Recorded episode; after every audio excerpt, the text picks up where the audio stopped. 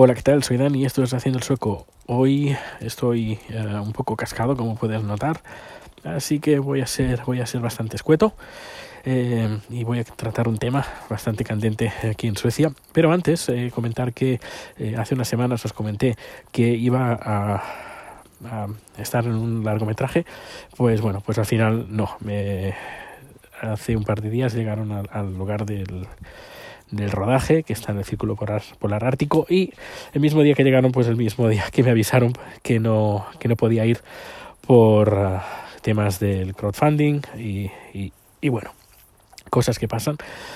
Lo único bueno, pues había reservado varios, algunos días de esta semana, no, de, esta semana o de la semana que viene. Eh, mi jefe estaba pendiente de a ver qué es lo que pasaba pero bueno, al final hoy le he dicho, mm, al final no se hace y no pasa nada. Por otra parte, también me alegro no ir porque eh, este mes está bastante complicado, hay bastante trabajo, ha habido un problema bastante gordo con un cliente, le envié un maletín con un montón de cosas dentro y se ve que Correos pues llevó ese, esa caja como quiso y hay un par de cosas dentro que se han roto y, y mañana va a ser un día bastante, mañana y los próximos días porque han pedido cámaras, han pedido de todo y no saben cómo montarlo. Así que eh, va a ser bastante complicado. Y ah, bueno, tengo nuevas producciones para los próximos meses en otros países.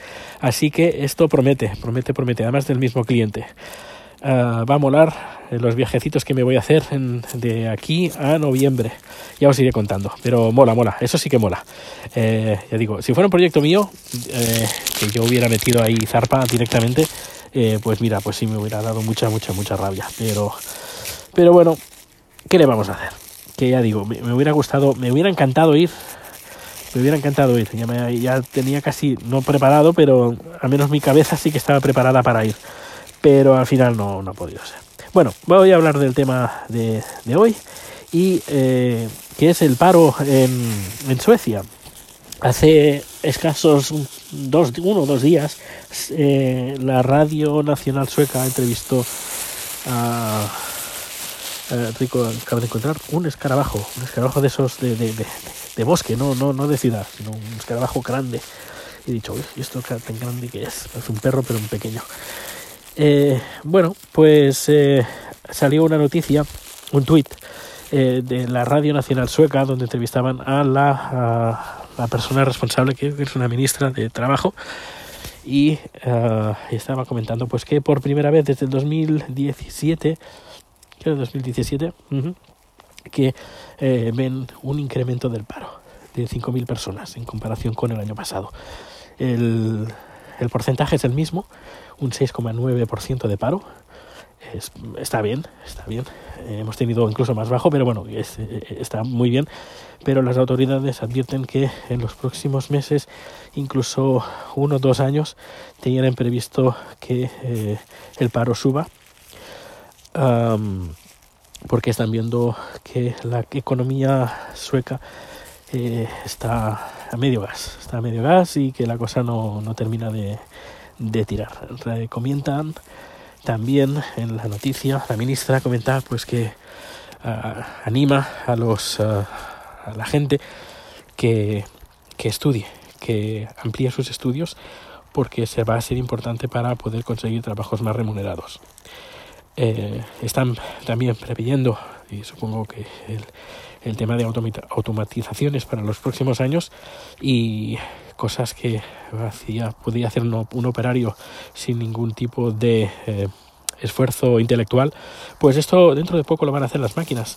Y, y claro, la gente menos preparada pues eh, va a ser la que va a estar pues más, uh, más en la intemperie en el momento de buscar trabajo. Por eso es importante, como uh, comentó la ministra de Trabajo, que la gente que tiene bajos estudios que se ponga las pilas. No lo digo así, pero que que se ponga a estudiar para ampliar su, su currículum para poder optar a mejores trabajos. Eh, decir de aquí, perdón, la, el tema de la educación eh, está muy bien. Eh, cuando si quieres estudiar, no, a cualquier edad, a cualquier edad puedes ir a la universidad.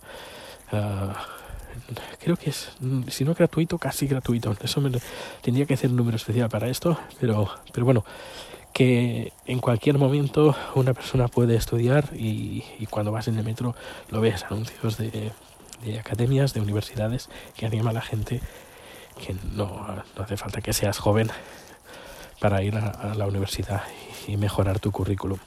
Y yo he conocido bastante gente de mi edad, de 30 y 50, entre 30 y 50 años, pues que han dicho, bueno, pues me voy a estudiar una cosa incluso totalmente diferente a la que a la que he hecho pues para ampliar el conocimientos. Que bueno que no tampoco descartó que hacer algo eh, al respecto. Bueno me no me importaría. El tema de programación eso me gusta y me gustaría que alguien me enseñara porque soy bastante cazurro en estas cosas. Como el, lenguaje soy bastante bastante burro la verdad bueno, pues lo dicho, uh, toda esta cascadilla, el paro también está yendo mal. yendo mal. Eh, ya os iré diciendo las últimas noticias. Eh, recuerdo ahora, digo, me voy a enrollar poco y me estoy enrollando, pero bueno, ¿qué, qué más da? Soy podcaster y tenía mono de, de micro. Eh, pues em, cuando estuve aquí en el 2011-12 eh, subió bastante el paro.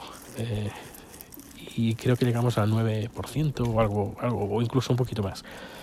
Y luego la cosa bajó, pero la cosa está estancada desde hace bastante tiempo y eso también lo has dicho con el tema del paro, que el paro está estancado en el, está en el 6,9% y, y bueno, eso también, también eh, favorece el paro, que la economía sueca está eh, que no, va, no del todo bien. Y es una cosa que se nota, por ejemplo, cómo se, se, ha devaluado bastante en la corona sueca. Pero bastante, bastante, bastante.